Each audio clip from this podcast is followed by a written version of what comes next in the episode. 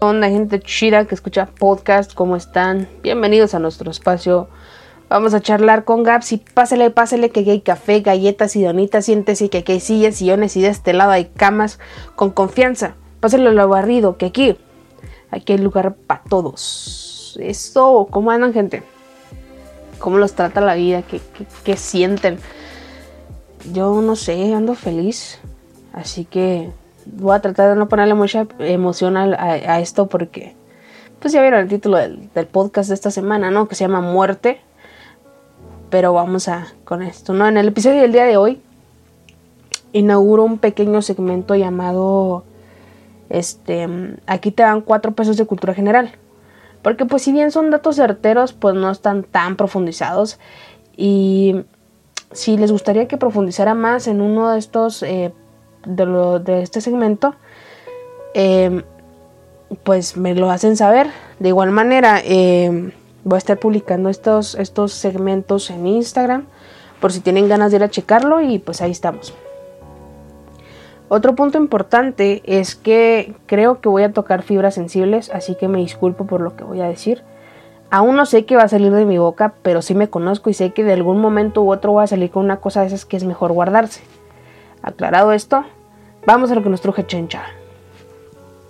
Gente, la muerte es algo recurrente en nuestras vidas y sigue siendo un tabú. No en el sentido de que no conozcamos lo suficiente de ella, sino porque aún no sabemos cómo lidiar con algo que nos es tan ajeno y tan intrínseco a la vez. En diversas partes del, mundo, perdón, eh, la forma en la que le dan trascendencia a los muertos es muy diferente a como lo hacemos aquí en México. Ahí empiezan las dudas de por qué es tan diferente. Y ahorita les voy a decir en qué radica la diferencia. En toda América o en casi toda, si estoy dando datos incorrectos, pues me lo hacen saber dar un medio ya conocido. Como les decía, en América o en casi toda América, lo común es embalsamar a los cuerpos, velarlos y enterrarlos. O bien atendemos a la cremación. Pero aquí te van cuatro pesos de cultura general.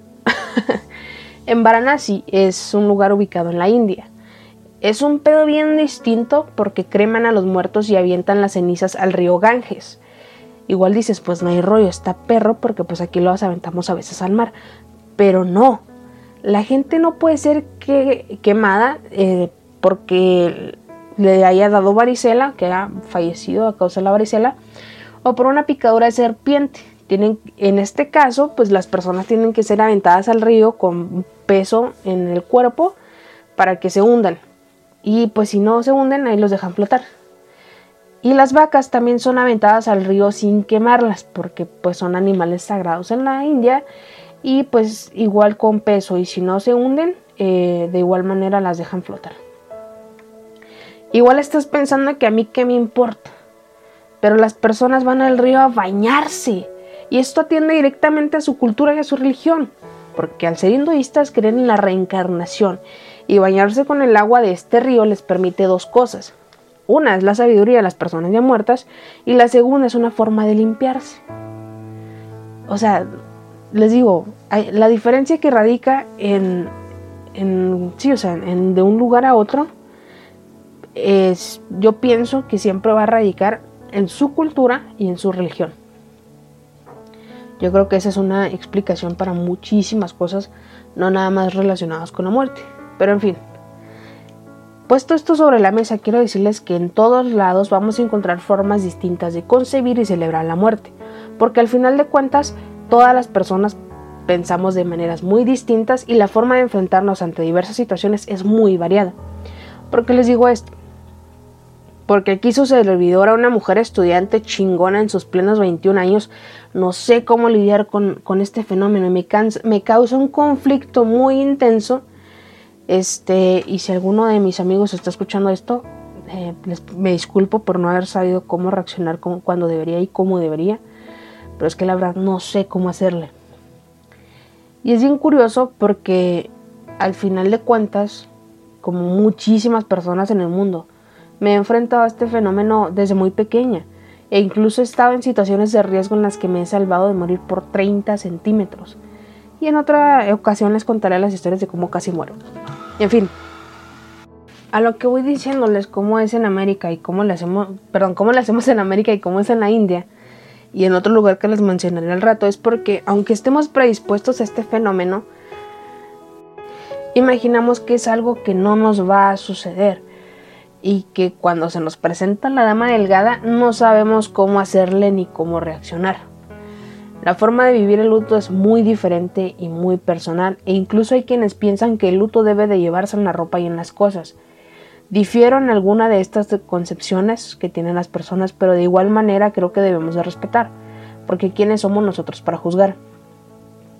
En el mundo hay tradiciones funerarias muy diferentes que nos dejan así, o sea, con el ojo cuadrado. Por ejemplo, en el Tíbet, la, la base del funeral celestial se encuentra dentro de la religión budista y una de sus creencias es la reencarnación hacia la vida eterna por lo que el cuerpo humano no tiene ningún valor, es simplemente un saco vacío.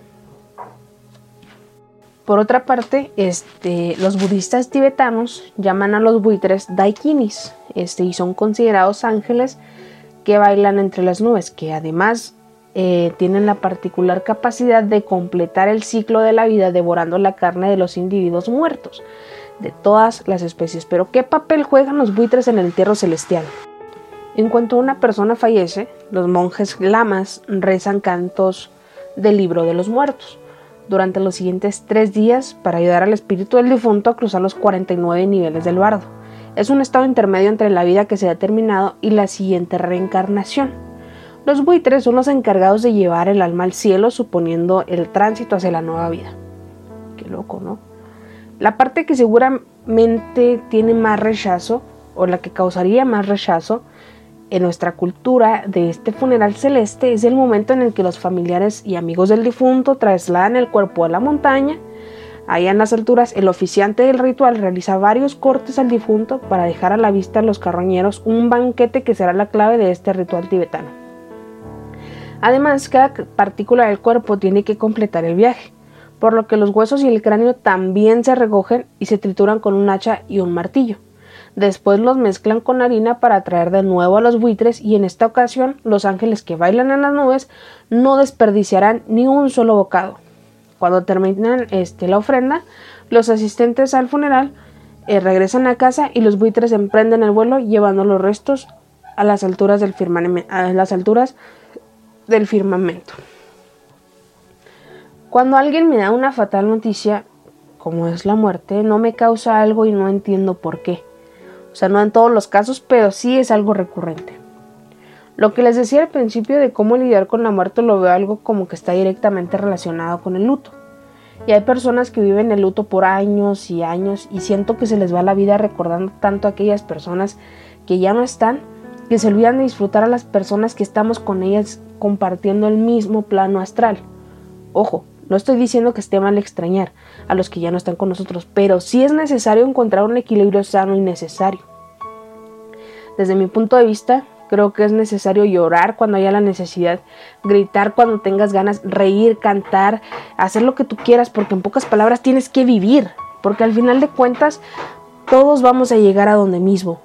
Siento que en este caso, al contarles una anécdota, les anticipo una experiencia personal que al ser algo tan universal y procesos tan personales, creo que todos tenemos nuestra propia forma de concebirlos.